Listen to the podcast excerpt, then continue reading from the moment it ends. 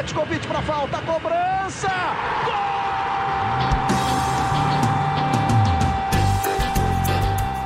Está entrando no ar o podcast Sabe de quem?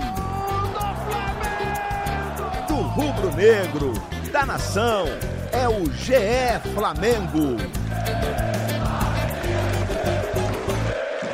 Você que se liga no Globoesporte.com, tá ligado também no GE Flamengo, GE Flamengo TBT especial. Aqui mais uma vez, eu sou Igor Rodrigues, tô sempre contigo nessa resenha rubro-negra e do meu lado, quase sempre comigo, e mesmo quando não tá, ele consegue estar. Eu aqui Juiz de Fora em Minas Gerais, ele lá no Rio, na casa dele onde tem piano com saxofone, tem hino do Brasil, tem obra, tem tudo, tem a banca do seu Amadeu, tem tudo, Caia Mota. Um beijo, seja bem-vindo, meu garoto. É isso aí, sempre um prazer ser o Amadeu, meu companheiro das madrugadas, que a gente está ali vendo aquele BBB 24 horas, dá vontade de tomar um mineirinho. Mineirinho é jabá não, né? Dá vontade de tomar um mineirinho. Ah, não é não? Eu vou, não é não, pô? Eu vou lá e compro na banca do seu Amadeu, que é 24 horas, hein? O pessoal aqui que mora aqui no Flamengo, vai lá na banca do seu Amadeu. Salva muito nesse período de quarentena. É isso, mais um podcast especial. Eu fiz questão de participar do último, né? Você não me convidou, mas eu mandei um boletim de emitido. Agora eu tô aqui para falar de mais uma conquista histórica do Flamengo, aquela já tradicional participação das quintas-feiras. A gente começou falando da Copa do Brasil de 2013. Você veio com o Luiz Roberto para fazer um podcast TBT especial sobre Flamengo e Santos 5 a 4 Agora tô aqui de volta para falar de quê? Do Pentatri. Eu que não sou bobo nem nada, eu puxo para mim, puxo a sardinha para mim eu gosto de relembrar campanhas que eu cobri, que eu tive lá dentro, que eu vi os bastidores. Vamos falar um pouco dessa campanha aí do Pentatri, não só 2009, mas vamos falar de 2007, 2008 e 2009, né, Igor? É isso, é isso, perfeito. A gente, você relembrou muito bem, Caê. A gente fez junto, né, aquele episódio lá atrás da, da Copa do Brasil de 2013. Aí tivemos a oportunidade de conversar com o Luiz Roberto, de novo agradecendo o Luiz Roberto, nosso padrinho quase aqui do, nosso podcast com voz em podcast e tudo mais.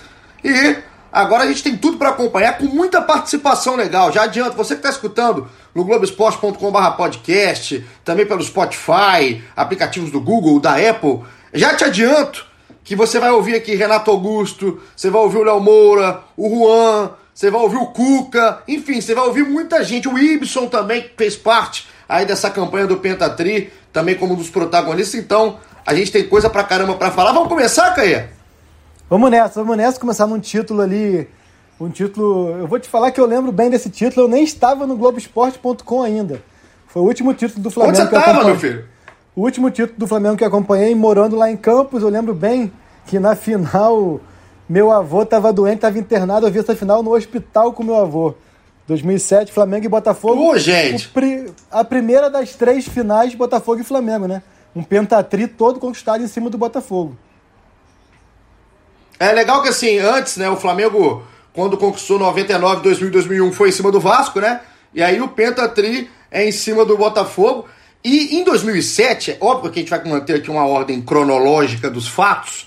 O legal da gente pegar 2007 é um time base do Flamengo, né, Caí? Que a gente vai olhar qual que era o Flamengo que ganhou. Do Ney Franco, que era o treinador. A gente pode colocar que o Flamengo tinha o Bruno, o Léo Moura, com o Irineu e o Angelino na zaga, por vezes o Moisés, quando o Ney usava três zagueiros, e o Juan lateral esquerdo. O meio-campo tinha o Paulinho e o Jailton. E, e os dois Renatos, o Renato Abreu e o Renato Augusto. O Clayton também entrava, né? Assim, no time base, entrava o ele ou o Paulinho, né? Ali do lado do Jailton. Porque eu lembro aí, que na, os dois Renatos... que na Taça Guanabara, que o Flamengo perde pro Madureira na, durante a Taça Guanabara, toma de 4 a 1 três gols do Marcelo Mariola, ou quatro gols.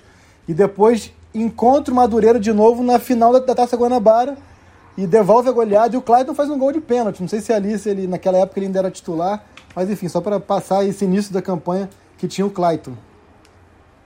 O Flamengo foi 4x1, né? Foi 4x1 do Flamengo depois que devolveu a, a, a sapatada. Acho que são dois gols do Souza nesse jogo de volta da final. Enfim, o a gente vai passar por ela. O Clayton mas ele, vai lembrar que era, era esse meio cara, campo. Né, do olho no peixe e outro no gato.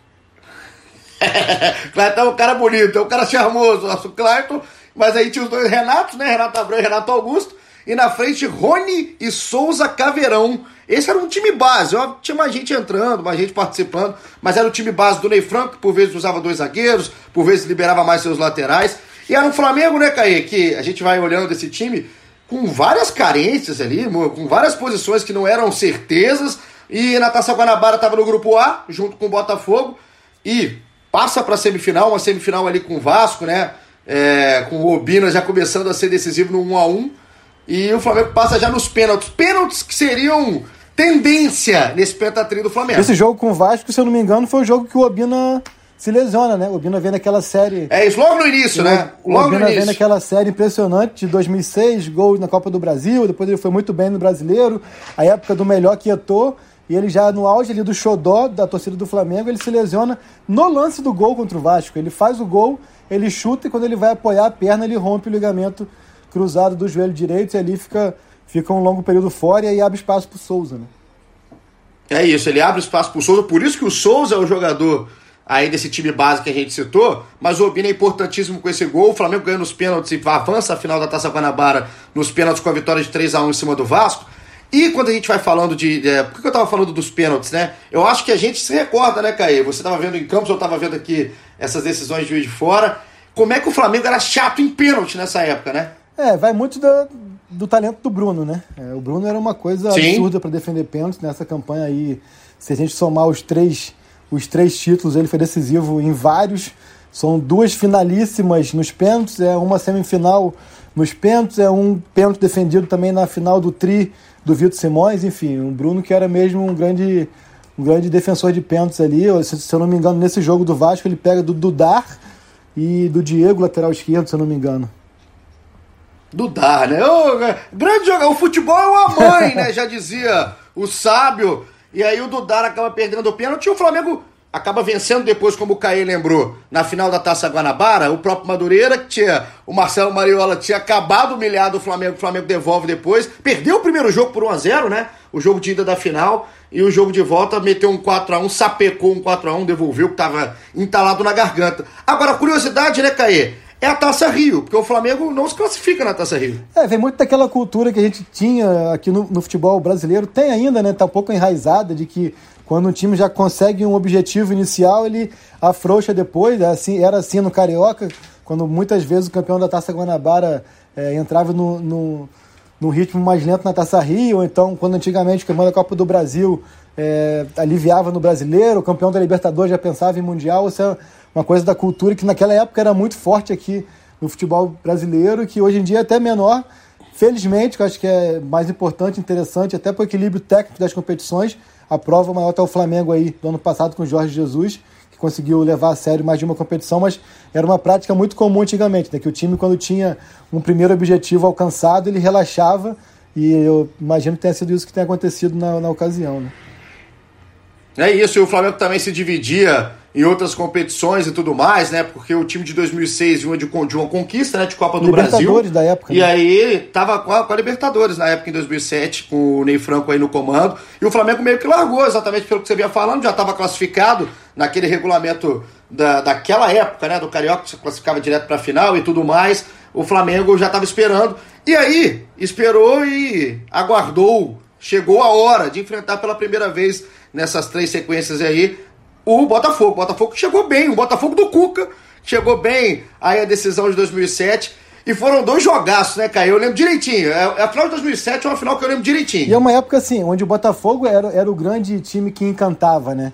2007, em especial, foi um ano onde o Botafogo chamou muito a atenção, aquele futebol do time montado pelo Cuca com Jorge Henrique, com Zé Roberto, com Dodô, com Lúcio Flávio, jogadores que viviam uma, uma fase técnica muito boa. Acabou que o Botafogo acabou tendo dificuldades em, em, colocar isso em prática em fases decisivas das competições. Se eu não me engano, 2007 foi o ano da, lá da, da Ana Paula Bandeirinha, do Figueirense, né?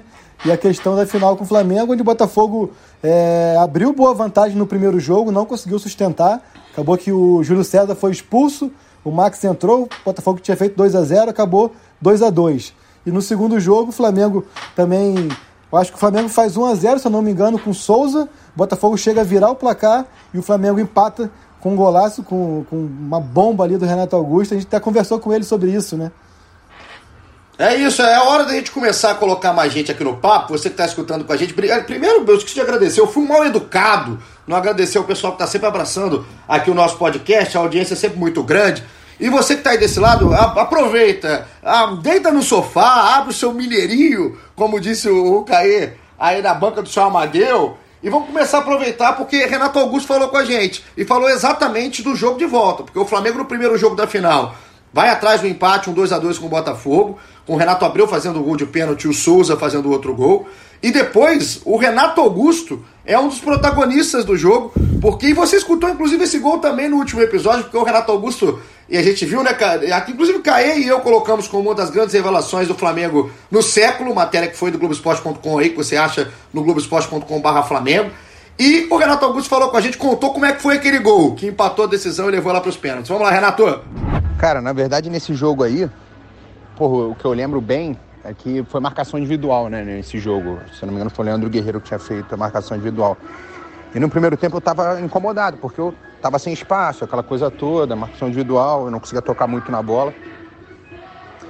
E eu falei, cara, eu ainda dei, eu dei uma entrevista no intervalo, que na época podia, né, falar no, no meio tempo, eu ainda falei, pô, eu vou conseguir uma hora fugir da marcação e, e, e vai dar tudo certo.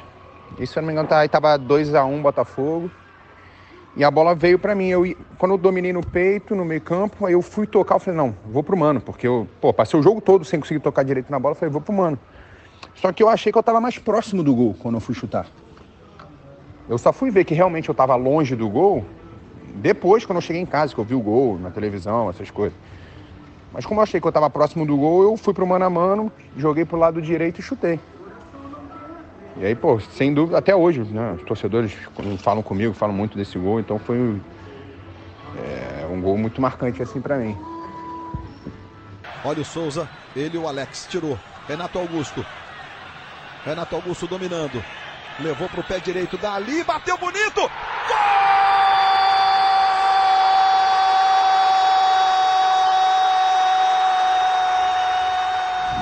E a gente ouvindo o nosso grande Luiz Roberto, é, com essa narração que sempre arrepia a gente do lado sempre de cá ele, também, né, Sempre Caí? ele presente aqui, né? Sempre ele! Eu acho que o Luiz Roberto narrou 97% dos jogos aí de Carioca, porque é sempre ele que a gente está colocando. A gente sempre agradece muito o carinho que ele tem com a gente. Agora, que golaço, hein? Que golaço do um Renato. Golaço e assim, e um chute improvável, assim. É, eu lembro que o Renato, na época, ele surge muito bem, para quem não lembra, o Renato Augusto ele é pelo Ney Franco em 2006 ali. Ele estreia no profissional praticamente um jogo oficial é, na final da Copa do Brasil, mas o Renato ele sofria muito com lesões, assim, ele era um cara que tinha muita lesão muscular, ele dava muito azar, ele, ele teve algumas lesões na face também, de, de pancada na cabeça, e acabou tendo que fazer opera, cirurgias na face e tudo mais, então ele carecia de uma sequência, e o Renato que sempre teve uma qualidade técnica é, muito indiscutível, assim. Ele era um cara que sempre foi apontado desde a base como um grande talento, mas a grande crítica em cima do Renato era exatamente finalizar mal. Todo mundo criticava muito que o Renato até criava jogadas, ele chegava muito no ataque, mas na hora daquela última finalização, do último passo, do último toque mesmo, ele ia mal e ele me surge com esse chute completamente improvável, assim, é um gol muito bonito, assim, pela, pela autoconfiança que ele mesmo diz aí que nem ele tinha ideia da distância que ele estava no gol, é um chute de muito longe, assim, e acaba levando o Flamengo, dando vida ao Flamengo e uma final onde, se a gente colocar os 180 minutos, é, diria que em 150 ou até mais, o Flamengo foi o grande azarão. O Botafogo realmente jogou, claro. jogou melhor os dois jogos, teve vantagem na maioria do tempo nos dois jogos, mas aí acaba muito entra aquela capacidade de decisão de alguns jogadores que o Flamengo consegue criar, né? Ou, ou, então de alguns jogadores que só no Flamengo desenvolvem isso. Eu lembro muito bem que é aquela expulsão do Júlio César no primeiro jogo foi determinante. O Max até que já faleceu, já veio a falecer, mas o Max foi, ele veio, ele foi muito mal, foi muito mal no primeiro jogo ali. Ele entrega o gol de empate para o Souza, depois uma bola que o Léo Lima cruza. E há quem diga que o Max falhou nesse chute do Renato Augusto, né? Eu acho, eu acho uma injustiça porque foi um chute realmente muito forte, muito bonito, tinha muita gente na frente dele. E aí é uma final que o Renato consegue empatar, levar para a disputa de pênaltis, mas a gente não pode também passar aqui sem citar o famoso, famigerado lance da expulsão do Dodô, né? Um lance que. É, sim. É... Fala você, porque você se deixar, eu vou bem. falar aqui mais que o Luiz Roberto narrando. Né? Não, mas você falou bem, cara, porque assim, primeiro que eu achei legal do Renato, você falou do golaço, é, dele, de muito longe, né? Ele mesmo fala. Mas o que eu mais gostei dessa conversa dele com a gente aqui é de ver como é que é a noção do jogador em campo também, né? Da questão da leitura de jogo dele que estava sendo muito bem marcado. É uma marcação individual, um a um, homem a homem, igual ele fala. Então é um cara que você via que tinha talento e tinha percepção de jogo. De na hora falar assim, não, eu vou para cima. Eu não fui para cima nenhuma vez e resolveu o jogo numa paulada dessa que era justamente uma das carências. Agora, esse lance do Dodô, a gente tem que ser sincero aqui, né, Caí? É, acaba que desestabilizam o time do Botafogo. É, não tem jeito. É óbvio que não quer dizer que aqui o Flamengo ganhou por causa disso ou não, mas é um lance crucial nessa decisão. É um lance crucial, é um erro. Ele, ele não estava impedido, realmente. Foi, se, se eu não me engano, o árbitro na ocasião era o Djalma Beltrame. É, Dodô não está impedido, mas aí vem o desenrolar da história que eu acho que vem a reboque aquilo que que o Botafogo traz muito consigo, assim, de, da questão do karma, de trazer, de botar peso em situações que não precisam e tudo mais, e que foi um posicionamento, uma postura que o Botafogo desenvolveu muito ao longo desse tri. Tudo bem que não estava impedido, agora há algumas é, é, lendas urbanas, assim, que dizem. Há muito botafoguense que diz que o gol foi anulado. O gol não foi anulado.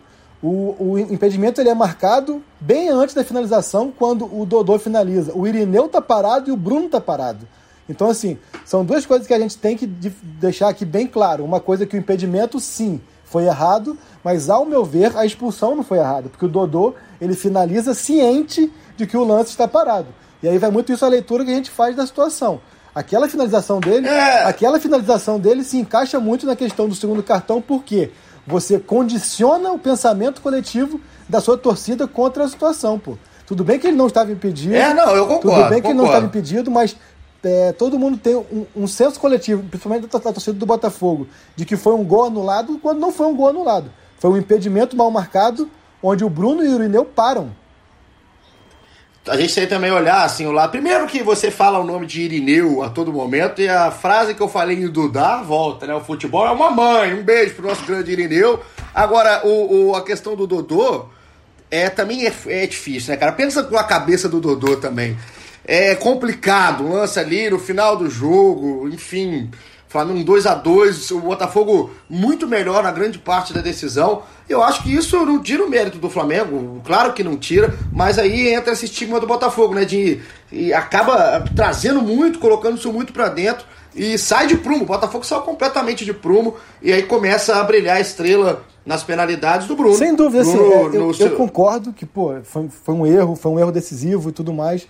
Mas a questão é que eu acho que a finalização do Dodô acaba dando um peso muito maior, acaba prejudicando muito mais o Botafogo do que o próprio erro em si, em si já prejudicaria, entendeu? Enfim, tentar ser aqui o mais, o mais é, é, explicativo, mais didático possível. Foi um erro, sim, mas o erro da marcação do impedimento não torna a expulsão um erro. Ao meu ver, a expulsão foi correta. São duas coisas distintas. Então foi, foi, foi didático. Você foi didático, hein? Você não costuma ser didático, não, Caí. Agora você foi bem didático, explicou aqui para quem tá escutando o nosso chefe Flamengo, mas erros à parte, expulsão à parte, o que acontece é que a decisão vai para pênaltis. E aí a gente entra com o nosso segundo convidado, né? Porque é ele que faz o, o pênalti decisivo, cobra o pênalti decisivo a favor do Flamengo. O Bruno para as cobranças do Lúcio Flávio e do Juninho. O Juninho deve sonhar com o Bruno toda vez. E Aí o Léo Moura decide, o Léo Moura, né, que tem essa história também, né? Flamenguista, a gente sabe, né, Caí? E você deu, trocou uma ideia com ele, ele falou com a gente. Sim, pois é, não. Léo Moura que, curiosamente, ele chega ao Flamengo em 2005, ali naquela arrancada contra o rebaixamento. O Léo Moura tinha passado já por São Paulo, Palmeiras, Vasco, Fluminense, Botafogo, futebol da Holanda, futebol de Portugal, futebol da Bélgica. Ele não tinha nenhum título na carreira. Ele não tinha nenhum título na carreira, nem turno de campeonato, nem nada. Ele chega no Flamengo e consegue mudar bem assim essa situação. E, e ele sempre, sempre fez questão de for, reforçar muito a história do clube do coração. E eu acho bem legal a gente é, falar e valorizar um pouco, a gente vai falar mais para frente nisso, eu quero voltar ao tema da questão dessa geração, essa, essa geração, principalmente essa trinca defensiva aí, Léo Moura, Angelim e Juan, até mais que o Bruno, que o Bruno não estava na Copa do Brasil, é uma trinca que eu acho que tem que ser sempre muito valorizado na história do Flamengo que é uma trinca de um tricampeonato carioca muito marcante, uma Copa do Brasil e um brasileiro. Concordo, exato. E o Léo, nessa, nessa relação que tem com o Flamengo, independente se tem alguém que torceu o nariz, não for na forma que saiu o Léo e tudo mais, é um cara que inclusive a gente agradece pra caramba, né? Que sempre atende a gente com muita muita, muito carinho aqui com, com o GE Flamengo. E ele falou com a gente como é que foi bater esse pênalti decisivo, que ele coloca como um dos mais importantes no Flamengo. As finais e os títulos são, são sempre muito marcantes, né?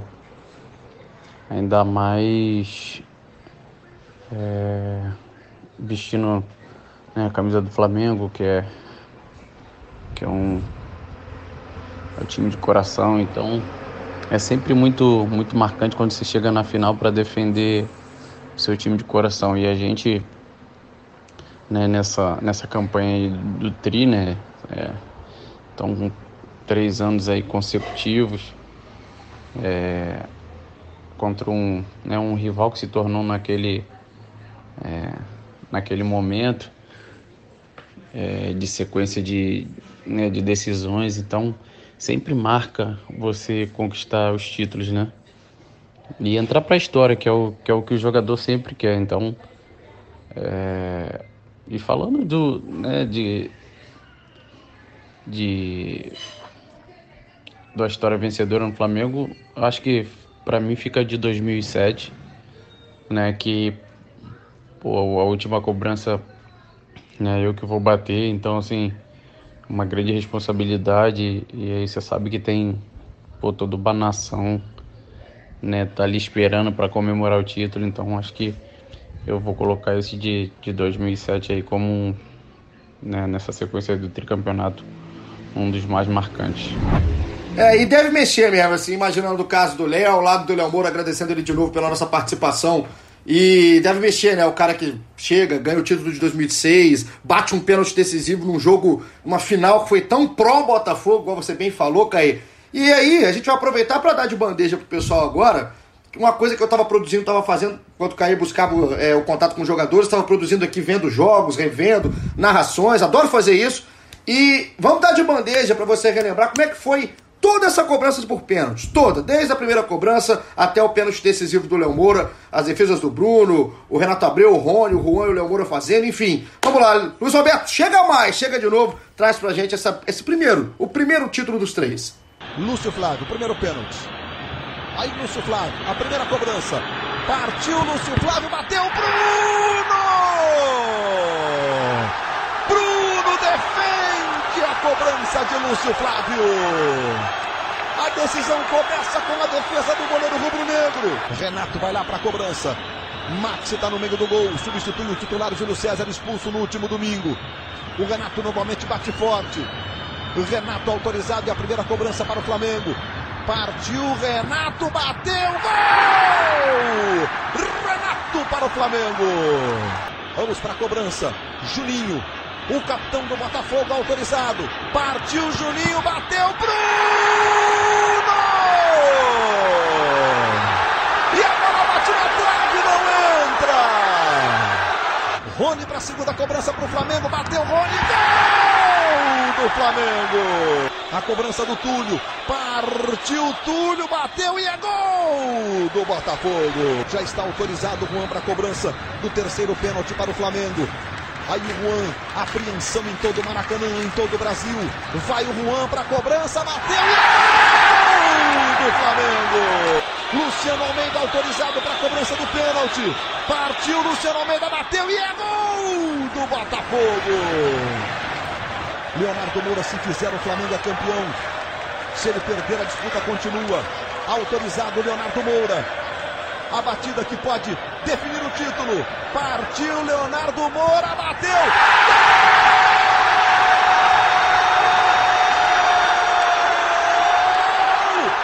Título! O Flamengo é campeão carioca de 2007 pela 29 vez em sua história, o Flamengo levanta o título de campeão estadual nos pênaltis. Esse foi o primeiro título. Passamos aqui pelo primeiro dos três que vamos abordar. Tem muita gente para vir pela frente. A gente agradece sempre a sua audiência, todo mundo que tá ligado. Urubu Cartoon, seu safado. Tá em dívida, um abraço tá pra devendo, você. hein? Tá devendo, tá em débito pra todo mundo. Lara Campos, um beijo que fez aniversário. Aí a Lara, que é muito amiga do Lico. O pessoal Diogão, todo mundo que tá sempre ligado. Um beijo pra Campos, essa cidade linda de Caemota. Aqui, Juiz de o Fora. Darley não participou dessa vez, não? O Darley não. O Darley acho que tá, tá envergonhado depois. Que... O Darley errou lá Eu acho que ele ia falar que o gol preferido dele é o do Arrascaeta de cabeça contra o Vasco, alguma coisa assim. É, o Darley, o Darley, se você não escutou o episódio da, da, da, conquista da Copa do Brasil de 2013, a gente teve uma das grandes participações dos ouvintes, que foi da o Darley, que tá no meu coração, da história, da história, ele tá no meu coração desde então, que a gente perguntou qual tinha sido o gol marcante, né, da competição em 2013, e ele achou que foi o 5x0 contra o Grêmio na, da, da Libertadores de 2019. Darley, seu querido, um beijo pra você, Darley. Vamos passar pra 2008, Caio? Vambora, vambora. 2008 que o Flamengo já chega numa outra situação, Botafogo ainda muito bem, que ele é a base mantida, o Cuca mantido, o Botafogo que já vinha de campanha muito boa no, no Brasileiro de 2007, onde o Botafogo chega a disputar com o São Paulo ali por um período título, mas acaba que o Flamengo tem uma arrancada, termina até na frente do Botafogo, né? Vem aquela arrancada onde o Flamengo, como o Ibson bem falou no último áudio aí, é, o Flamengo. Ah, não. O Ibson ainda não falou. O Caio já quer colocar o que o Ibson falou.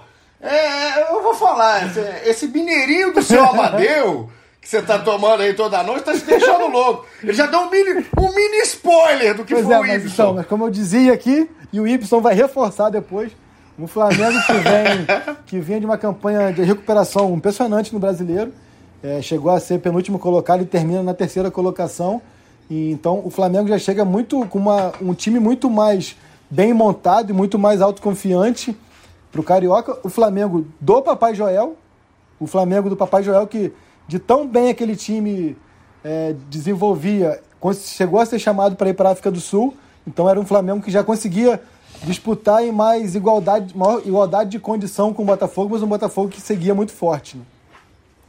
Até para quem tá em casa, enquanto o Y não chega, o Y tá tomando um café, daqui a pouco ele fala com a tá gente. Treinando. Pra quem tá, tá em casa, tá, tá, tá treinando. dificuldade pra esse rapaz mandar esse áudio. Obrigado, Y, aí, meu parceiro aí desde de 2009, 2008 ali, mas nossa senhora, tive que insistir, mas ele merece. O, o Ibson, você falou o nome dele assim, me veio a cabeça que esse time de 2008 dessa, dessa. Só falando do Carioca, né? Porque 2009 depois o Flamengo acaba ganhando o brasileiro, no meio do ano vai chegando gente, enfim. Mas os times desse pentatri do Flamengo, esse time merecia ter feito mais, né, Caio? Não merecia ter sido só um carioca. Fica um, um gostinho que eu tô olhando aqui pra escalação, ó. o time base, igual a gente fez em 2007 para você comparar. Esse Flamengo tinha o Bruno, o Léo Moura e o Angelim, já remanescentes. Aí o Fábio Luciano com o Juan. O meio-campo é um meio-campo de muita qualidade, né? Muito talento ali. O Toró com o Christian, o Kleberson e o Ibson. E na frente o Marcinho, que tava voando em certo momento. E o Souza, assim como em 2007, o Souza aí já consolidado como atacante do Flamengo, enfim, entre amores e até ódio de certa parte da torcida, mas que sempre dava uma caneta na linha de fundo. Inclusive, esse time do Flamengo eu acho que merecia ter ter feito mais essa temporada, mas dentro do Carioca conseguiu fazer. Cara, mas eu deixo aqui até uma reflexão pro torcedor do Flamengo e tal, até para, como eu disse, eu acho que essa geração tem que ser mais valorizada, assim.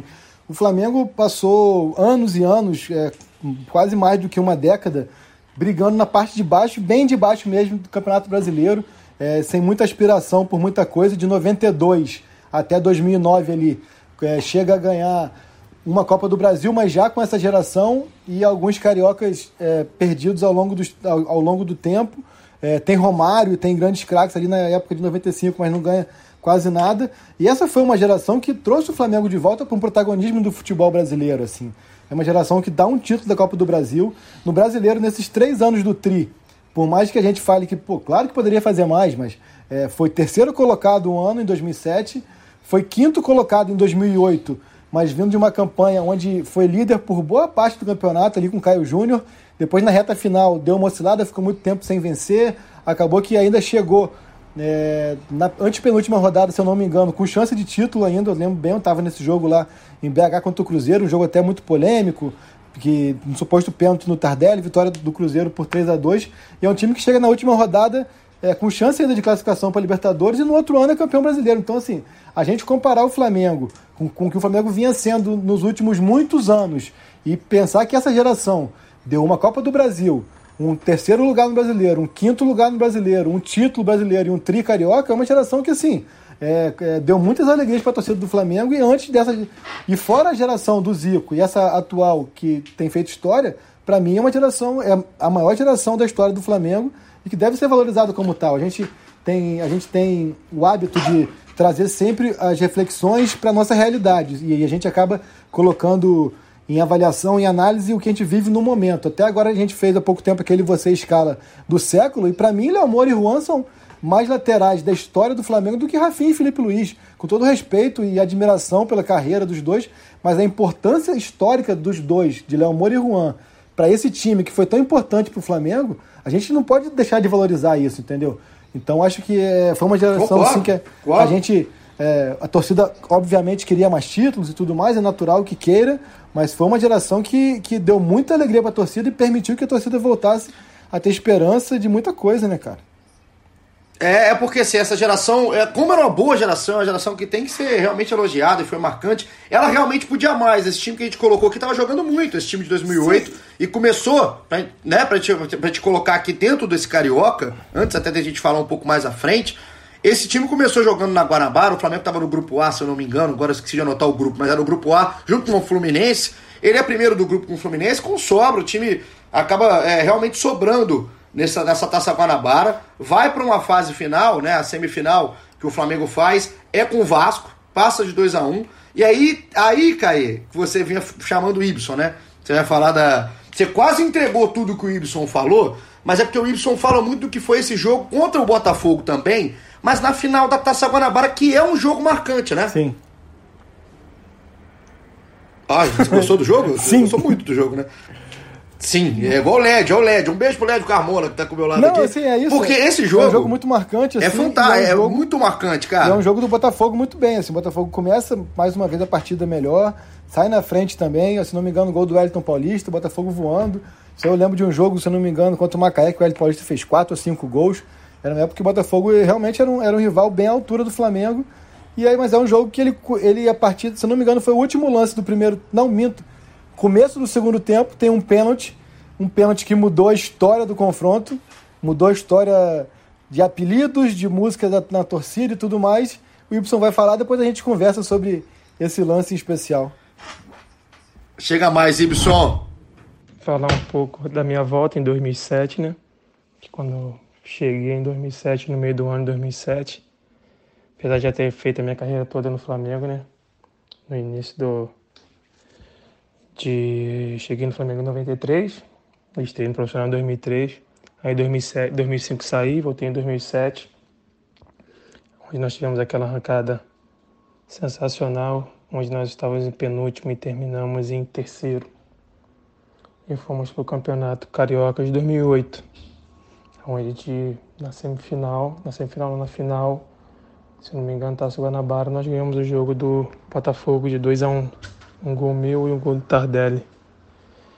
E a gente estava perdendo o jogo de 1 a 0 Aí houve o pênalti em cima do, do Fábio Luciano, onde eu bati o pênalti, conseguimos empatar e nós conquistamos o título.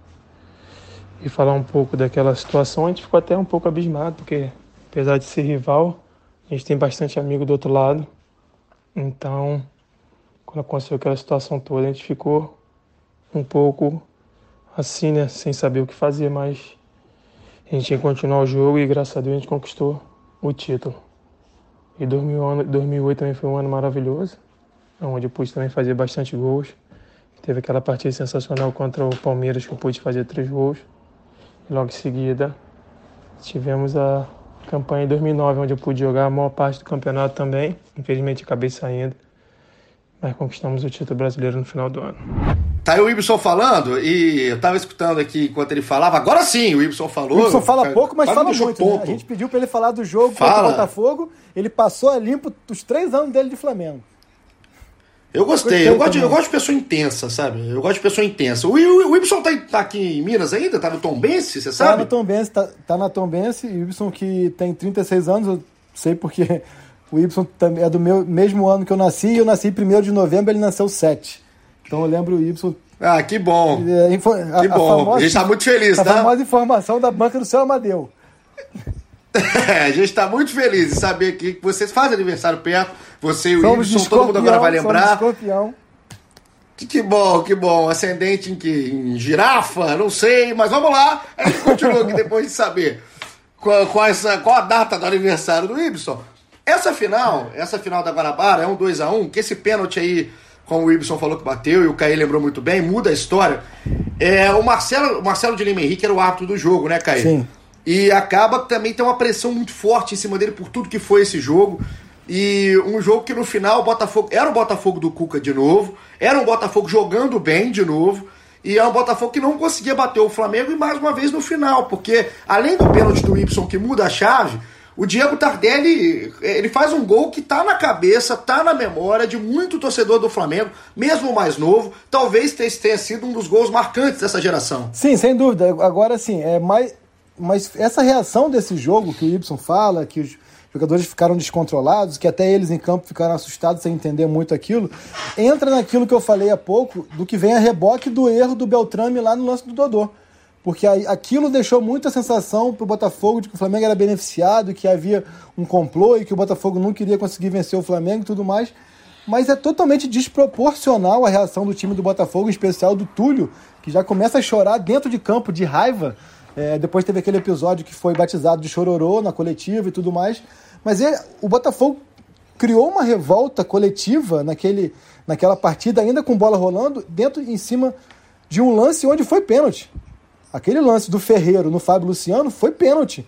O Ferreiro praticamente tira a camisa do Fábio Luciano e ao longo dos anos a gente viu muitos e muitos pênaltis parecidos, até menos pênaltis, entre aspas, e o próprio Botafogo em uma final contra o Vasco, se eu não me engano, em 2010 ou 2011, final de turno, teve um pênalti daquele mesmo estilo, marcado pelo mesmo Marcelo de Lima Henrique. Então a gente entra aquela questão de a rivalidade foi, acabou ficando tão aguçada essa questão dessa competitividade entre, entre as equipes. O Botafogo canalizou tanto a questão do erro do lance lá do Dodô que isso veio a reboque para essa partida, sendo que, é, ao meu ver, e acho que essa opinião para qualquer um que vai ver o vídeo, é, foi pênalti, foi um, um pênalti muito pênalti porque o Ferreiro praticamente tira a camisa do Fábio Luciano, né? Concordo, não, foi pênalti. Esse aí, essa, esse é um destempero, né? Porque isso aí acho que veio acumulado do que o Botafogo estava sentindo, de toda essa rivalidade. E aí o Botafogo deixa, não deixa é, isso dentro, externa isso já dentro do jogo. O Y fala muito bem, é legal ver a ideia, assim como foi legal ouvir o Renato porque o Wilson mostra que até os caras ficaram assustados, assim. Eles se dão bem. O jogador se dá bem. A gente acha que todo mundo é rival. Não, os caras conhecem uns aos outros ali, eles ficam assustados. Quem não tem nada a ver com isso não teve foi o Diego Tardelli, que fez assim o gol do título da Taça Guanabara. O ataque do Flamengo é muito perigoso. Passamos dos 46. Bola na entrada da área. Léo Moura driblando, rolando. Tardelli colocado no canto. Gol!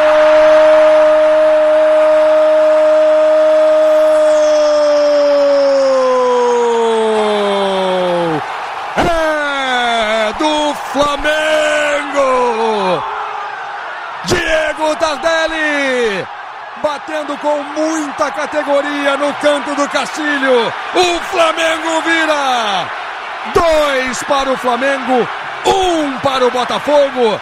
Diego Tardelli faz o gol da virada. Esse título da Guanabara foi importante, né? Porque o Flamengo já carimbava um pouco a sua vaga. Só que diferente de 2007, o Flamengo chega em 2008 também ali na semifinal da Taça Rio.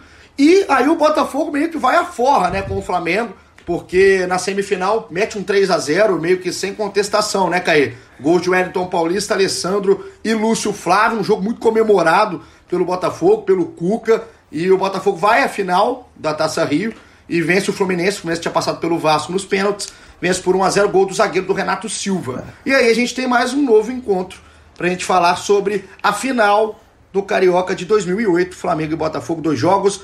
Jogo de ida, 1 a 0 Flamengo contra o Botafogo, gol de Obina. A gente está falando dele lá em 2007, falamos também em 2008. E o grande jogo da volta, Caí, 3 a 1 A essa altura, uma rivalidade já super estimulada, aguçada e estimulada pelo Souza, né? Porque a gente fala da questão da rivalidade pelos confrontos, por erros de arbitragem, enfim, por provocações ali é, dentro do que é um cenário normal do futebol. Mas no jogo seguinte a esse jogo da Taça Guanabara, tem um Flamengo e Cienciano pela Libertadores, e o Souza faz o gol e comemora com o famoso gesto do chororô, que já foi repetido por Vinícius Júnior, por Gabriel e tudo mais. Então isso tudo potencializa muito essa rivalidade entre Flamengo e Botafogo, que tem esse 3 a 0 e tudo mais. E a gente chega a essa decisão uma decisão que me lembrou muito a decisão do Carioca de 2004, Não sei se você vai lembrar, você era um jovem, um pequeno garoto em Juiz de Fora, mas é uma final onde era Vasco e Flamengo na ocasião e o Vasco faz 1 a 0 logo com o Valdir. E nessa final também Botafogo e Flamengo, o Botafogo faz 1 a 0 logo, logo coloca igualdade na final com um gol de falta do Lúcio Flávio lá de muito longe. O Lúcio Flávio vai cobrar a falta na área e o Bruno, que foi tão decisivo para os títulos de 2009 e 2007, tem uma falha bizarra. Ele vai tentar encaixar, a bola bate no peito dele, entra por cima dele e tal. E dá ainda contornos mais dramáticos essa final. Uma final que foi equilibrada ali até o início do segundo tempo. Até que ele, o anjo negro Manuel de Brito, Obina, entra em ação e aí chama para si o protagonismo, né? Primeiro que eu gostei de, de ser colocado como apenas um jovem em 2004.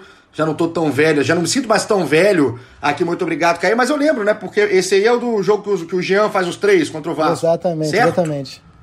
Ah, então, então a minha memória não está tão ruim. Assim, o gol do Valdir é logo no início mesmo, um minuto, dois minutos. E aí o Flamengo. É, é uma final que se parece, realmente se parece. Acaba 3x1 só que o cara também, da vez é. Acabam 3x1. Sim, sim. E o cara da vez em 2008 foi o Obina Obina com dois gols, o Tardelli de novo aparecendo, né? O Tardelli foi um cara, talvez tenha sido o grande campeonato do Tardelli no Flamengo, talvez não, foi o grande momento do, do Tardelli no Flamengo em 2008. E esse jogo. O Tardelli faz um gol é, e dá o pelo menos ele... um dos dois do Obina, né? Isso, é uma arrancada no final, o último gol do jogo, uma arrancada do Tardelli para cima do Alessandro. Ele vai até a linha de fundo e acha o Obina que estava sozinho no meio. O Botafogo já estava ali com todo mundo para cima. Só que o que me chama atenção nesse jogo assim é que ele talvez seja essa decisão, nessa final, de fato, seja talvez a, a que espante polêmica, né? O Flamengo fez um 3 a 1 sem contestação. É, e essa final acabou sendo marcada pela prévia do encontro com o Salvador Cabanhas, né? Foi a final do domingo. É, oh, rapaz. Foi, foi a final do domingo ali, se eu não me engano, no pós-final. Na segunda-feira o Joel anuncia que vai para a África do Sul. Aí na quarta-feira tem o Flamengo América do México, com festa pro Joel, despedida, buquê de flores e tudo mais e acontece tudo que a gente já conhece. E eu acho até por isso também a gente. Muita gente tem esse questionamento em cima dessa geração, porque foi uma geração, como eu falei, que recuperou a autoestima do Flamengo em várias, em várias competições, em cenário nacional, estadual e tudo mais, mas que no cenário da Libertadores é, não conseguiu, já tinha tido uma eliminação traumática para o Defensor do Uruguai em 2007 e acaba repetindo o cenário de trauma no Maracanã em 2008. Para o pessoal que está ligado aqui não desligar o seu aparelho digital ao lembrar de Cabanhas, vamos ouvir coisa boa no momento, porque é hora da gente ouvir o que foi o gol de Obina, o oh, gol que decretou o título. o gol do. Ah, enquanto o ele cantou, tava demorando para ele cantar. Esse mineirinho do seu Amadeu tá fazendo efeito. Gol de Obina, título de 2008, o segundo nesse pentatri. Categoria do Kleberson. Redondinha pro Tardelli. Tem o Leonardo Moura lá na ponta direita. Tardelli viu, mas tentou o drible em cima do Alessandro. E já levou o Diego Tardelli. Obina arranca como um bólido. Tardelli cruza. Obina fechou.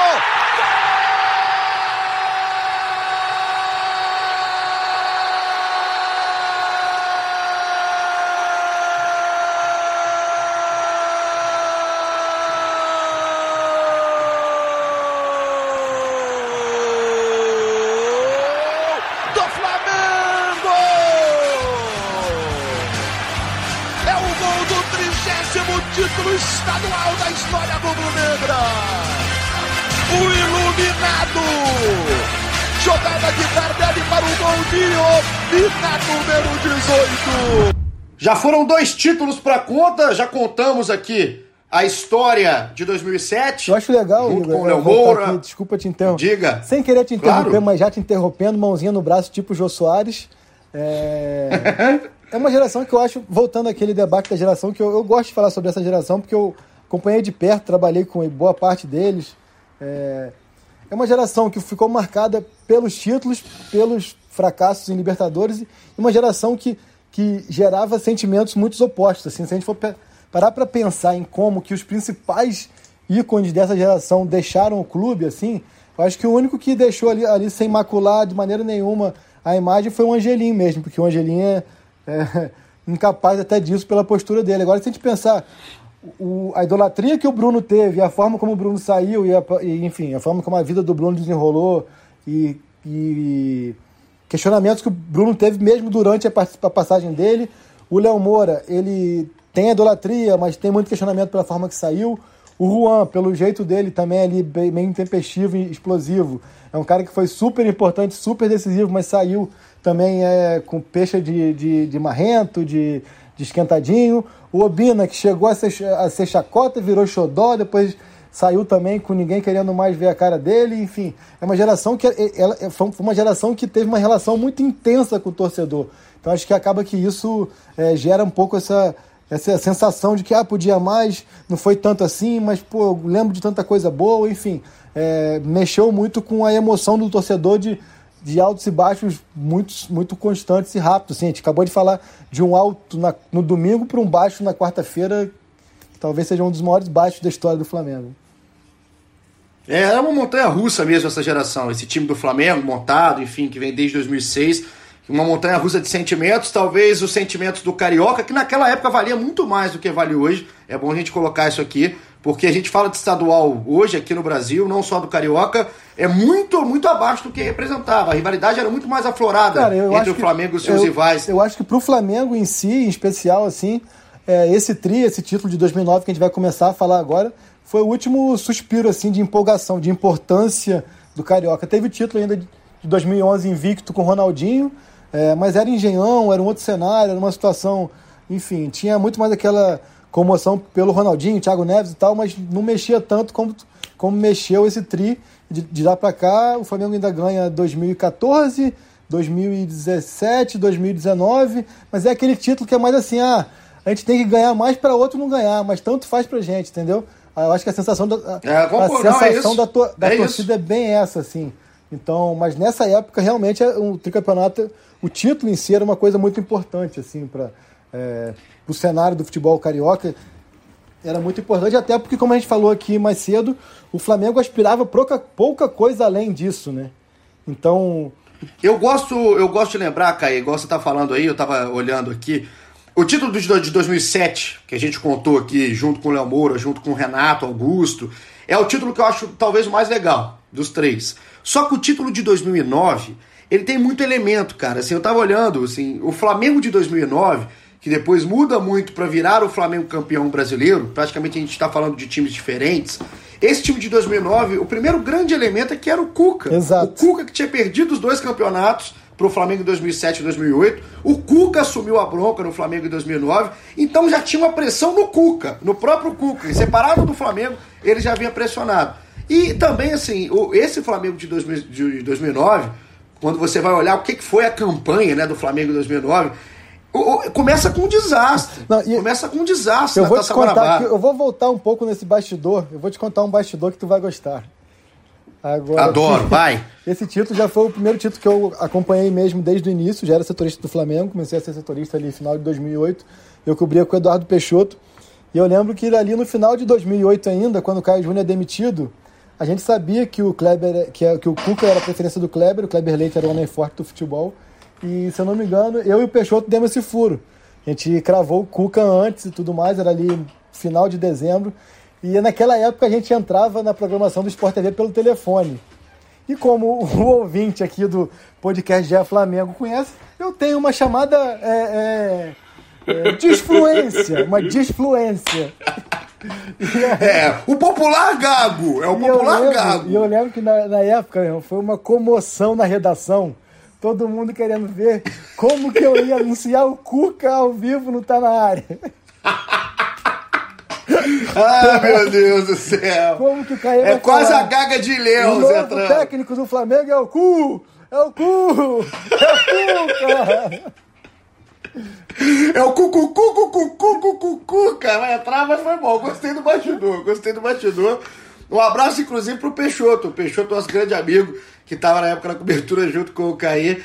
E aí o que eu falava depois desse bastidor sensacional do Caí é essa questão do desastre, né, Caio? Porque passa, aí na Taça Guanabara vai à semifinal, que é praticamente obrigação para os times grandes, mas aí pega o Resende, eu, eu tava nesse, nessa, nessa semifinal, eu tava no interior de São Foi um Paulo. sábado de carnaval. Eu tava cidade Foi, exato, eu tava no interior, passei no interior de São Paulo, o carnaval de 2009, numa cidade chamada São Sebastião, pertinho de Ilha Bela ali. Quem é de São Sebastião está escutando a gente aqui, um abraço, Seu belíssima Amadeu cidade. De lá, eu acho. Ah, o seu Amadeu de lá. Bem que eu conheci esse safado. Mas enfim, eu vi lá, lá, assim, lá não passa, né? Não tava passando nada de carioca. Eu achei um, um bar, cara, um barzinho, um barzinho fulê horrível, horrível o bar. Achou, tava com o pessoal lá, todo mundo amigo meu, entrando no bar pra ver. E rapaz, não tinha um flamenguista lá no bar, tinha muita galera lá que era torcedor, torcedor do Vasco, torcedor do time de São Paulo. E o Flamengo tomou três. E o Bruno Meneghel, que a torcida do Flamengo não deve se esquecer, que era jogador do Resende na época, ele acabou, o Bruno Meneghel fez uma partida lá Messi contra o Flamengo, e o Flamengo toma um 3x1 acachapante, né, contra o time do Resende. Se eu não me engano, o Fábio ele é expulso logo no começo, né, tem um lance lá onde o Fábio chega atrasado e tal, ou ele erra o passe, a bola vem nas costas dele, não me engano, não lembro perfeitamente, mas o Fábio Luciano ele é expulso logo no começo da partida. Mas é aquele cenário onde você acha que mesmo que com menos um, que o, o jogo ainda está pró-Flamengo. Mas como você falou, é, o Rezende fez uma partida muito segura, muito boa até. E o Flamengo não conseguiu mesmo encontrar caminhos de pressionar, de sequer dar indícios de que conseguiria é, fazer valer o fato de ser maior, maior investimento e tudo mais. E o Rezende vence. Tem até mais uma expulsão, se não me engano, do Jailton ainda no decorrer da partida. E acaba que o Hiroshi acerta um canhão lá de lá longe, fecha, fecha 3 a 1 O Flamengo que. O torcedor, o torcedor do Flamengo foi pro, pro carna, curtir o carnaval de cabeça inchada esse dia. E já tinha muito questionamento ali a respeito do Cuca e relacionamento dele com o elenco, aquelas coisas que acompanharam a carreira do Cuca em algumas situações. E eu lembro bem que aí a gente já vai pro domingo de carnaval. É, outro bastidor aqui que é bem marcante. Essa derrota do Rezende me rendeu aqui dois bastidores, eu vou tentar ser sucinto. Não sou muito bom em, em, nisso, não, mas vou tentar. O primeiro. Ah, o pessoal sabe. O primeiro lá. bastidor foi logo no domingo de carnaval, o treino seguinte, cara. Eu lembro que eu fui lá cobrir com a Clícia, Clícia Oliveira, que na época era nossa vídeo repórter. E é, no aquecimento a gente tava lá meio que sem entender nada. O Juan começou a discutir lá com, com o Rivacarli, que era o preparador físico porque tava todo mundo de cabeça inchada, revoltado, tal, sei lá o quê. Um sol para cada um no domingo de carnaval. Me chega o Rivacardi, preparador físico, é, e fala: rapaziada, vamos lá. Quarentinha para soltar. A Juan, quê? 40 para soltar? Que era para dar 40 minutos correndo no céu só para soltar a musculatura. Depois ia ter treino ainda. E aí, não lembro se o Juan largou o treino, enfim, tem que buscar a matéria da época. Eu lembro desse episódio, foi bem marcante, porque o Quarentinha para soltar virou meme na época. É... E o, o Juan sempre muito dócil, é. né? Muito dócil. E, é, o Quarentinha para soltar virou meme na época. E aí, logo depois, teve um jogo Flamengo e, e Vinhema pela Copa do Brasil. Nu! É, eu fui para esse jogo. E nessa época, o Bruno tinha feito uma promessa no, em 2008 de que ele só ia cortar o cabelo quando o Flamengo conquistasse um título importante, não valeria estadual. E aí ele foi com o cabelo cacheado, grandão, passava 200 creme, tudo mais.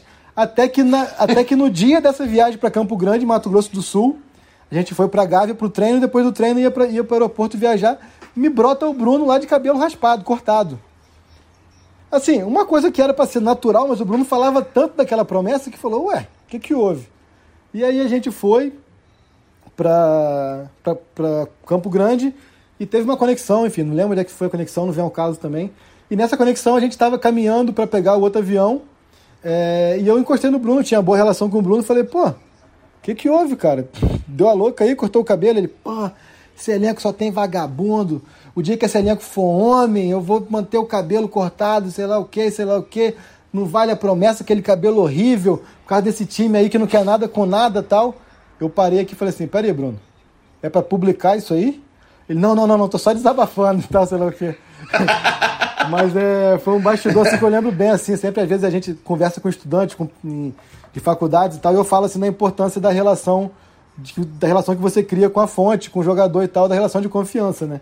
Que tem aquilo que ele te fala para publicar e coisa que ele fala ali no desabafo, e é assim que você ganha a confiança do jogador. 11 anos depois eu tô falando, aí não tem problema, mas. Ah, é. Mas... Agora, até, até por conta da, né, da, da, condição atual do mundo, do é. Bruno, inclusive, pode falar o que você quiser falar. Mas... Que, que não vai ter nenhum problema. Mas foram dois episódios que eu lembro bem, em decorrência, mostra um pouco do quanto que essa derrota pro Rezende causou impacto no bastidor ali, né?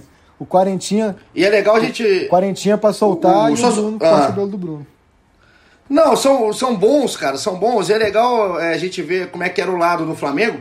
Que, pô, você fala em pentatri, ah, tudo maravilha, tá tudo tranquilo. Não tava, né? No bastidor quente, aí como trouxe o Caê. E quem falou com a gente sobre isso também, sobre qual foi o impacto, né? Dessa derrota, que é uma derrota que dói quando é para um time do interior do estado e tudo mais, esse 3x1 pro Resende, foi o Juan. O Juan que tava nesse episódio do Quarentinha para soltar, e ele falou com a gente como é que foi aí a repercussão de uma derrota e também uma volta por cima depois né, nesse estadual de 2009. Vai lá, Juan! Com certeza que aquela derrota no primeiro turno que nos, nos eliminou ficou marcada, né?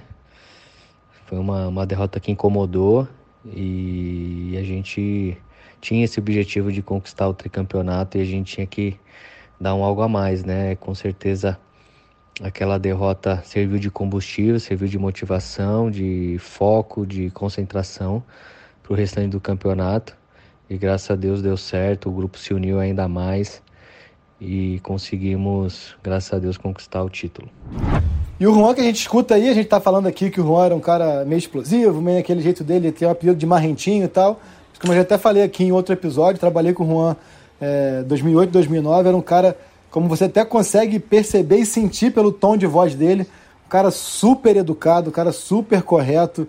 A gente está aqui brincando dessa questão, mas é um cara muito legal. Agradecer a ele que sempre que a gente pede aqui a colaboração, ele participa e sempre mantém aquele jeito dele é, objetivo, mas sempre educado. A gente já tinha contado com a participação dele naquele episódio dos 10 anos do, do Hexa, né? E agora novamente participa com a gente, só pra gente brinca aqui, fala, mas é, o Juan é um cara muito legal.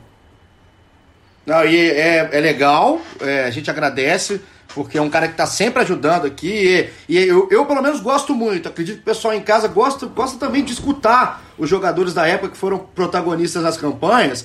E o próprio Juan, ele volta a ser muito importante, porque depois que o Flamengo é eliminado, né, cair pelo Resende, o Botafogo bate no Resende, é campeão da Guanabara. E aí na Taça Rio o Flamengo vai de novo para uma semifinal, pega o Fluminense e o gol é do Juan. É 1 a 0 pro Sim. Flamengo contra o Fluminense do Maracanã. Um gol do Juan. Né? O gol do Juan que leva o Flamengo para a decisão da Taça Rio contra o Botafogo. E aí o, o Sheik aparece, Emerson Sheik. Não, Sheik, que Sheik, tá maluco? O Emerson, o zagueiro é, do Botafogo esse, faz um gol, gol aí é Exatamente, é um gol. É antológico, é. antológico, antológico. Assim, o Emerson que acho que não joga, não, não tava entre os titulares do Botafogo, aí entra para jogar esse jogo, faz um gol contra, enfim. Eu tinha um amigo, eu é, tinha um é amigo no colégio lá, minha época lá em Campos, na, na, no Cefet Campos, que era o Sazon, o apelido dele é Sazon. E ele, ele tinha o nariz. Tinha não, tem, né? Ele tem o nariz meio tortinho assim, né? E aí ele ah. fala, eu só faço golaço na gaveta, porque eu chuto só pra onde o nariz aponta. Aí ele, nariz é torto, só ia na gaveta. E o Emerson, né? Uhum. o Emerson nesse lance, ele fez um golaço para onde o nariz aponta, que ele foi dar um balão para tirar a bola, ele espana o taco e a bola vai para dentro do gol.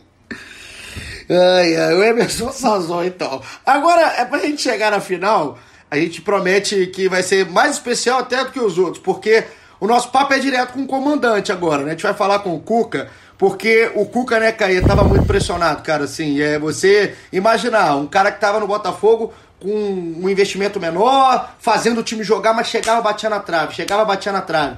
Aí ele vai pro Flamengo, ele bate na trave já numa Taça Guanabara e vê o Botafogo levar a Taça Guanabara. Então, assim, é do inferno astral ali pro Cuca em si. O Flamengo tava bem em 2007, 2008, ele não. E aí a gente começou a conversar com o Cuca, né, Caio? Pois é, o Cuca é aquele cara que ele canaliza muito os sentimentos, assim, né? Seja bons ou ruins, ele sofre, assim, ele sofre, sofre sendo feliz e sofre sendo triste. Então, assim, ele é um cara é, que puxa muito, assim, absorve muitos sentimentos e, e ele levou mesmo pro coração assim, essa questão. Ele estava muito preocupado de não parecer. Imagina, se nessa final não desse Flamengo, não ia ter Botafogo, Flamengo, ia ter o tri-vice do Cuca. Ia ser isso. É isso.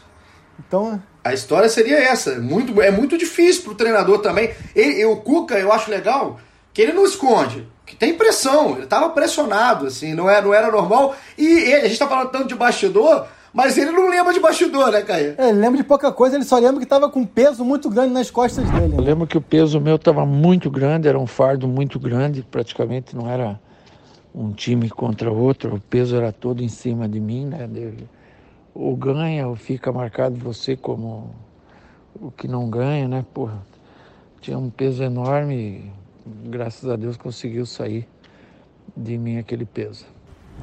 Pois é, o Cuca não lembra, ele só lembra ali do sacrifício que ele estava fazendo pelo título. É, Cuca sempre divertido até nessa, nessa forma de se expressar, mas o Eudes Pedro, Eudes Pedro lembra bem. O Eudes Pedro, para quem não conhece, é, formava ali aquela trinca de comissão técnica que rodou por tantos clubes e depois foi campeão de tanta coisa, que era o Cuca, Cuquinha e Eudes Pedro.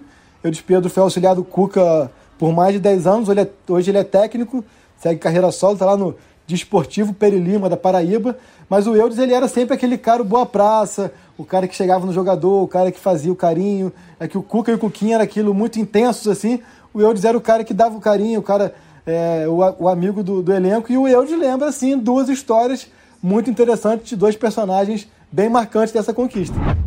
Cauê, a história que a gente pode contar, uma, uma delas é do Fábio Luciano. Fábio Luciano já queria no final do ano se aposentar. E começamos a pré-temporada né, lá na Granja Comari. Trabalho muito intenso, muito forte, que tinha esse objetivo, né, de a gente ser campeão regional e campeão brasileiro. E os trabalhos eram muito intensos. E o Fábio Luciano todo dia, ah, eu vou deixar, eu vou, eu vou me aposentar mais cedo, eu não aguento mais trabalhar. E todos os dias ele falava a mesma coisa. Aí teve um dia lá que ele não aguentou o trabalho, acabou o trabalho físico, ele parou e falou, chega, hoje eu me aposentei. E aí fomos conversar com ele, o Cuca, eu, Cuquinha, os jogadores, Léo Moura, Ibson, o próprio Juan. E aí convencemos ele a não se aposentar. E aí conseguimos colocar uma carga menor de trabalho para ele, né? Ele conseguiu aquela carga que era determinada e, e, a história foi essa, né? Que aí ele conseguiu, foi campeão, ele era o capitão. E no final do ano, aí sim, aí ele se aposentou. Mas foi duro, viu? Aguentei ele todo dia pedindo para deixar para ir embora que não aguentava trabalhar. E uma outra história era do William, né? Era um volante que ninguém conhecia, Aí o Cuca trouxe ele através de Cuquinha, observamos ele no, lá em São Paulo e chegou no Flamengo. E trabalhos, né? Técnicos, físicos, táticos, e o William sempre se destacando, né? Pela volúpia dele, pela intensidade. E aí, num dos treinos, ele pegou uma bola, tocava e sempre ia para frente. E numa dessas idas para ele, para frente, ele fez o gol. Aí o Cuca chegou e falou: Ah, William, Quero ver se você faz isso num jogo, né? Aqui em treino é bom. Aí ele, não, professor, pode me colocar que eu faço mesmo. E pronto. E aí a gente foi trabalhando, trabalhando, entramos no campeonato. E o William entrou numa partida. E aí o William fez exatamente o que fez no jogo, no, no treino, né? Ele tocava, marcava muito forte, tinha uma intensidade boa de jogo com bola, sem bola. E numa das escapadas deles para o ataque, ele fez o gol. E aí chegou pro banco e falou, eu não falei pro senhor que ia fazer o gol? Sabe? E aí depois se tornou, né, o William, que a gente todos conhecem, né, um, um grande volante, uma grande pessoa. E foi essas duas histórias que eu posso dizer assim que, que marcaram a gente lá na numa pré-temporada, no campeonato regional e no início do brasileiro, onde a gente ficou também. O Eudes falando, vai começando a pintar aqui mais uma fase do nosso episódio que tá legal pra caramba. Espero que vocês estejam gostando desse lado aí. Tá chegando aqui na reta final, que é um personagem que a gente não falou tanto, falou em alguns momentos, que teve camisa puxada, que teve não sei o que, que participou do pênalti polêmico, mas que é o Fábio Luciano. O Fábio Luciano ele tem, ele tem um lugar reservado de forma muito muito intensa, eu acho assim. Para alguns é muito especial, para outros por conta até do jogo, né, que ele não jogou na Libertadores, não é. Então, o Fábio Luciano é um grande personagem e eu achei sensacional é, o Eudes falar com a gente, Caí, exatamente do episódio que é da, da aposentadoria, né, do Fábio Luciano, que é um episódio que é protagonista nesse 2000, desse 2009 do Flamengo. Pois é, assim, eu acho que esse momento onde o Fábio finalmente decide, ninguém mais consegue tirar da cabeça dele, e ele decide que vai parar após o Carioca, eu acho que é o ponto de virada assim do rumo do Flamengo nessa competição. Como eu te falei, come tinha começado a acontecer algumas divergências ali do Cuca com o elenco, enfim, é, a coisa parecia começar a desandar, teve essa derrota pro, pro Rezende e o Fábio define que sim, após o Carioca ele não quer jogar mais. É, eu até lembro também, voltando mais um bastidor, foi uma coletiva. Nessa época as coletivas eram sempre após os treinamentos e eram dois atletas que falavam. Geralmente a gente escolhia os atletas. É, e não existia grupo de WhatsApp, essas coisas que a, a garotada de hoje em dia se comunica com todo mundo muito fácil. Era no máximo ICQ e Messenger. Ou seja, tinha que estar no computador. E a coletiva do Fábio foi antes de um treino na Gávea. Eu lembro que o Fábio foi dar a coletiva junto com o Kleber Leite lá, e eu cheguei e já tava a sala de imprensa lotada, assim, eu falei, o que, que é isso, mesmo? Sei lá o que e tal, fui ver o Fábio anunciando a aposentadoria. Cheguei a tempo, ainda bem, é, é, e ele estava anunciando a, a aposentadoria, é, imagino também que tem ali uma grande tacada de mestre do Kleber Leite e do Fábio, no sentido de usar isso como motivação, e sem dúvida, a partir do momento que o, que o Fábio anuncia que vai parar após o Carioca, todo o elenco deixa para trás qualquer tipo de divergência que podia existir e rema na mesma direção no sentido de dar, de dar esse título como presente, como grande finale para a carreira do Fábio. Agora, uma outra coisa que eu. Para ele, né? Foi, foi muito por foi ele. muito assim, por né? ele. Agora, uma outra coisa que eu sempre pensei assim, nunca vou ter essa resposta e tal. Será que o Fábio Luciano parou por achar que esse time não ia conseguir nada mais além do Carioca também? que o Fábio Luciano poderia ter sido o capitão do Hexa, né? Uma coisa que ele para ali. Poderia. O Fábio que teve uma, um papel muito importante de liderança em 2007, 2008, 2009, isso é inegável. Mas ele podia ter. Esse grande finale que ele teve como campeão carioca poderia ser campeão brasileiro, né? Agora, será que ele mais. E aí a, a história dele, né? A história dele seria até maior do que é, é uma história muito bonita no Flamengo, principalmente com essa braçadeira de capitão no braço aí, braçadeira no braço, obviamente, não na coxa, seu animal que está falando, mas o, o, o Fábio, essa resposta a gente não tem, mas o Flamengo acaba dando sorte também quando o Fábio sai, que entra um novo líder, né, na defesa, o Álvaro chega ali depois, no meio do ano, para ser o campeão brasileiro. Ainda, coisa que o Fábio Luciano acaba não ainda sendo. Ainda fica um tempo o Wellington, o Wellington e a Angelim, né? Aí depois chega o Álvaro e tudo mais. Exato, o David exato. Braz também tem papel importante. Mas voltando. Joga, inclusive, o jogo né, da final. Mas voltando Carioca, aí, exato. Mais voltando... uma final, Botafogo e Flamengo. É, Cuca já falou que não lembra muito bem aí das questões de bastidores, mas tem algumas coisas que ele lembra muito bem do que aconteceu ali no Maracanã. É, especial no segundo jogo. Acho que a gente pode passar do primeiro jogo um pouco mais ampassando assim. É um 2 a 2 para variar uma outra final com 2 2 a 2 e pegando uma, um pouco desse, do que o Eudes falou, o que dá o um empate para o Flamengo nesse, nesse primeiro jogo é uma arrancada do Williams, né? O Williams que sai levando, é sai isso. levando, um chute pinball do Williams, a bola bate em 25 zagueiros antes de entrar. E o Flamengo vai para essa segunda final em igualdade de condições com o Botafogo, né? E mais uma coisa que a gente tem que lembrar: o outro gol é do Juan. Então o Juan, a gente tá falando do Juan desde de pênalti, início, né? desde 2007. Do gol de pênalti do Juan. É, ele, ele, faz o gol 22 do primeiro Juan, tempo. O Williams jogo, faz no final do nesse jogo. jogo também ele tem o famoso lance com o Maxwell, né? Que o Maxwell vai dar uma, vai dar uma pedalada, ele dá uma dura no Michael Suel. Um jogo marcado também pela lesão do Michael Suel e do Reinaldo no mesmo lance. Né? Aquelas circunstâncias. Aquele monte de circunstâncias que faz o torcedor do Botafogo ficar louco com tudo que aconteceu. O Michael Suel e o Reinaldo, que eram os dois craques desse time, se machucaram no mesmo lance nesse primeiro jogo da final. E, e os dois são substituídos assim, eles machucam, aí o Michael Suel sai na hora, o Reinaldo ainda tenta voltar, se eu não me engano, e o Reinaldo sai um minuto, dois minutos depois, acaba sendo substituído aí o Renato e o Jean Carioca. Eles entram nos lugares do, do Michael Suel e do Reinaldo. E aí é 2 a 2 o jogo com esse empate aí do Williams no gol pinball, como bem falou o Caê. E aí tem o jogo da volta. Eu vou, eu vou te fazer um convite, Caê, e também pro torcedor que tá escutando a gente aqui no GE Flamengo esse tempo todo, que tá legal pra caramba. É pra essa história do jogo de volta ser contada pelo Cuca. Porque é um 2 a 2 O Flamengo. São dois gols do Kleberson, né, Caê? Sim. Se eu não me engano. O Kleberson faz 2 a 0 Dois do Kleberson. E aí depois o Botafogo empata o jogo. Então eu quero que você vá construindo na sua cabeça tudo que a gente falou no início aí da campanha de 2009. Era o Flamengo, tinha sido campeão em 2007 e 2008 contra o Cuca, treinador do Botafogo. Aí o Cuca vem pro Flamengo. Todos os problemas de bastidor que o, que o Caê trouxe, inclusive. O Flamengo abre 2 a 0 jogando aí, como a gente diz, pelo Fábio Luciano, né? Realmente por ele. O Fábio Luciano é expulso nesse jogo, no final desse jogo. E a partida vai para vai, vai os pênaltis, a decisão vai para pênaltis. Eu quero que o Cuca conte como é que foi a decisão por pênaltis, como é que foi essa vitória do Flamengo. E ele deu um show. É hora da gente parar aqui, né, Caê? Escutar o que falou o Cuca. É sensacional, uma lembrança aí que vai ficar com certeza na vida dele, ficou na vida de muito torcedor do Flamengo. Chega mais, Cuca. Eu tenho muita lembrança né, de, de tudo aquilo, porque É, foram dois anos e meio de Botafogo.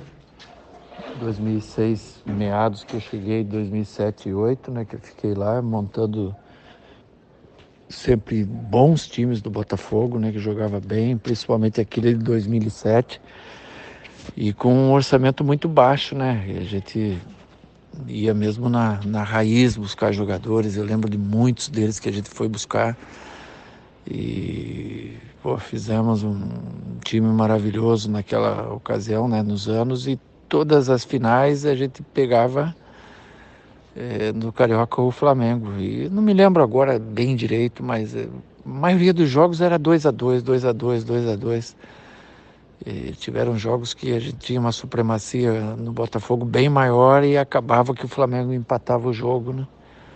Então era uma coisa que é, era difícil explicar tanto 2 a 2 que dava, né? E nós perdemos com o Botafogo dois títulos para o Flamengo, um na prorrogação o outro nos pênaltis, com aquela confusão toda de arbitragem, enfim, uma Copa do Brasil também, com outra confusão da, da, da bandeira, na ocasião com o Figueirense.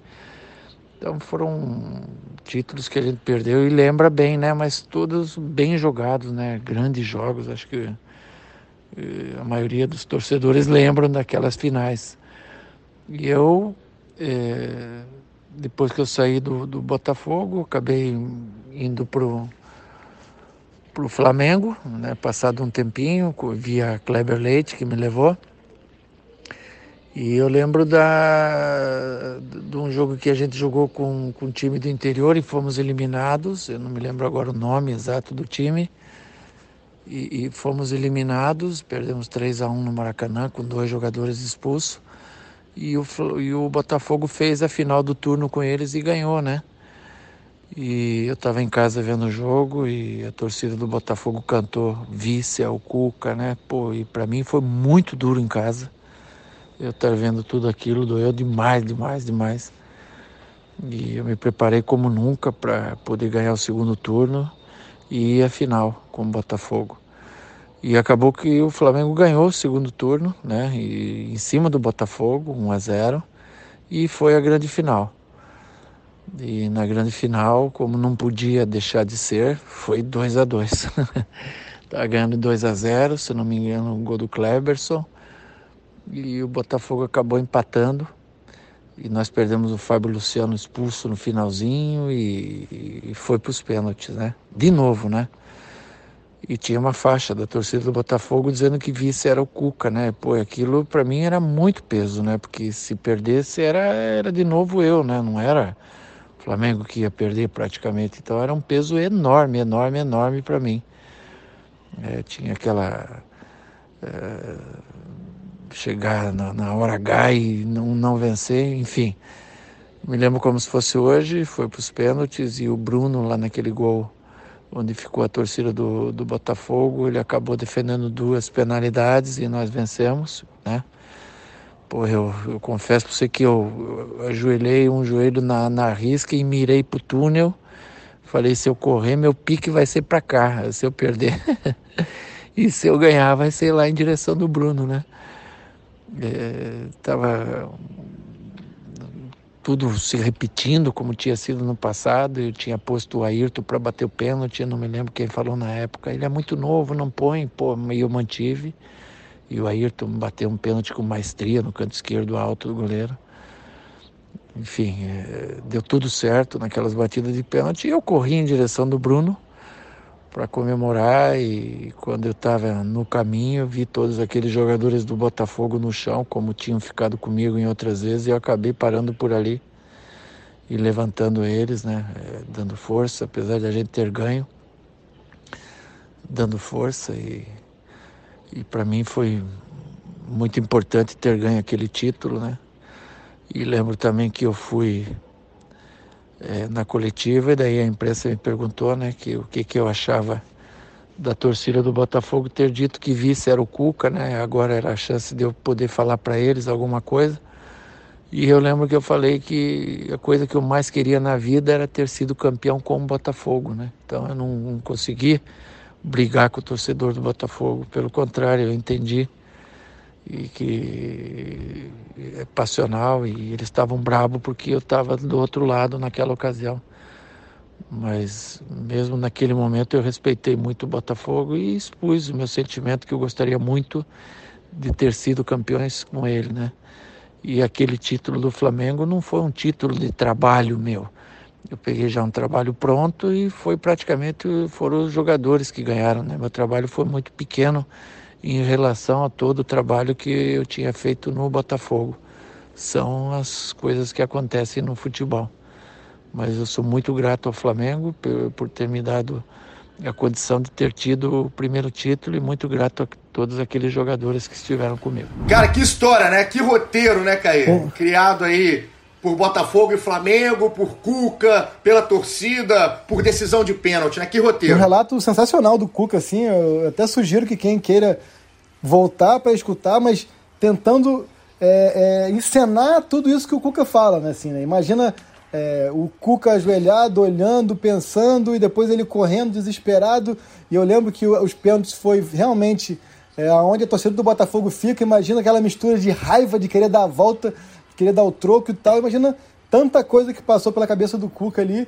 E o Cuca que depois é, conseguiu. Foi um título que tira um peso absurdo, como ele mesmo fala dos ombros dele. Depois ele é campeão da Libertadores, é campeão brasileiro por Galo, por Palmeiras e tudo mais. Cuca, que é um personagem também controverso aí no mundo da bola, mas que eu tive a chance de trabalhar com ele em algumas ocasiões e também é um cara que sempre me tratou bem. Nesse 2009 mesmo, eu acabo, na metade de 2009, eu deixo de cobrir o Fluminense, o Flamengo, e vou cobrir o Fluminense e reencontro o Cuca, aquela arrancada lá que salvou o Fluminense, enfim. É... O ouvinte deve achar aqui que eu sou um chapa branca também, que eu falo que todo mundo é legal, todo mundo é maneiro, todo mundo é amigo. É verdade, isso é verdade. Mas, é, enfim, alguns dos bastidores da bola aqui que eu, eu gosto de contar também, porque tenta dar um pouco mais de. traz o ouvinte para dentro da nossa realidade, né? É isso. E aí, esse 2 a 2 o Flamengo vence nos pênaltis. E a gente encerra assim o que foi esse pentatri, talvez aqui concorre. Eu não sei se também a gente gosta muito de falar e a gente gosta muito de relembrar história, relembrar título, jogos. Eu, a gente é tarado pro futebol, né, Caí? Mas é legal, pra mim foi legal pra caramba relembrar, cara, os três campeonatos, todos os relatos, todos os bastidores, a gente lembrar onde a gente estava, a gente trazer aqui o um internauta junto com a gente, que está sempre escutando também, é muito legal ter a participação, enfim. Que, que, que episódio que a gente conseguiu, né? Amarrar e trazer nesse final. A gente vai escutar para terminar como que foram os pênaltis, enfim, nas cobranças, o 4 a 2 nas penalidades, o Flamengo de novo não perde nas cobranças, o Bruno de novo é decisivo nas cobranças, tem uma defesaça, inclusive. Agora, eu já agradeço novamente você que tá com a gente. E Caizinho, tamo junto. Que, que, que episódio, hein, garoto? Sempre um prazer falar com você aí. Gente que se fala diariamente para falar sobre o BBB que tá acabando, né? BBB que para mim, eu que sou o gago, virou BBB, BBB agora há pouco aqui. Mas vamos lá, sempre um prazer e vamos deixar aqui, vamos tentar trazer um pouco do nosso parceiro internauta para dentro aqui do nosso podcast. Semana que vem tem novo TBT, não sei como é que tá a programação aí, se tem algum TBT de, de narração, alguma coisa, mas aí vamos deixar aqui uma enquete. Eu vou dar aqui uma opção, tu dá outra. A minha opção é brasileiro de 92. Para você, levanta uma outra opção e aí e o público escolhe. Gostei. Copa, de, Copa do Brasil de 2006. Fechou. Pode ser? Fechou? Fechou. A gente levanta para enquete então, aqui. lindo levantaremos a enquete qual que é o próximo TBT que você vai escutar, pelo menos de, de campanha, né, de título, se vai ser o Brasileiro de 92 ou se vai ser a Copa do Brasil de 2006, Caizinho, sempre com boas ideias. Tamo junto, meu garoto, se cuida aí nessa quarentena. Vou lá no seu Só Amadeu, pra banca do seu, é isso, é da banca do seu Amadeu pra poltrona de casa, e aí você continua sempre ligado com a gente, você que tá em casa, e que está escutando. Muito obrigado pela moral de sempre. Foi mais uma vez um prazerzaço estar com vocês, relembrando bons momentos aí do Flamengo e terminamos mais uma vez com ele, Luiz Roberto, com tudo que foi, todas as penalidades de 2009, 4 a 2 para o Flamengo depois de um 2 a 2 no jogo. Flamengo pentatri campeão do estadual, pentatri campeão carioca. Valeu pela companhia. Tamo junto. Aquele abraço e até o próximo TBT. Kleberson vai bater para o Flamengo o primeiro pênalti. Renan fez grande partida no meio do gol. Já está autorizado o Kleberson. Partiu Kleberson, pé direito. E é gol do Flamengo. Renan foi para o canto certo, quase que ele consegue operar a defesa. Kleberson conver, converteu para o Flamengo. Léo Silva, autorizado, bateu e é gol do Botafogo. Autorizado Juan, para a bola. Gol do Flamengo. Autorizado Juninho, chuta muito forte. Juninho para a bola, bateu. Bruno defendeu. Autorizado Ayrton. Expectativa e silêncio no Maracanã. Ayrton para a bola. Pé direito. Gol do Flamengo. Converte o terceiro. O Ayrton para o Flamengo. Autorizado o Gabriel. Vai para a bola o Gabriel. Bateu e é gol do Botafogo. Partiu Léo Moura. Pé direito e é gol do Flamengo. Quatro para o Flamengo, dois para o Botafogo. Bruno tá no meio do gol, capitão do Flamengo. Autorizado. Leandro Guerreiro bateu. Bruno defendeu. O Flamengo é tricampeão carioca. Campeão estadual de 2009. E é o maior campeão carioca de todos os tempos. 31 vezes campeão do estado do Rio. A maior torcida do Brasil solta o grito e comemora a conquista no Maracanã lotado. E o voo do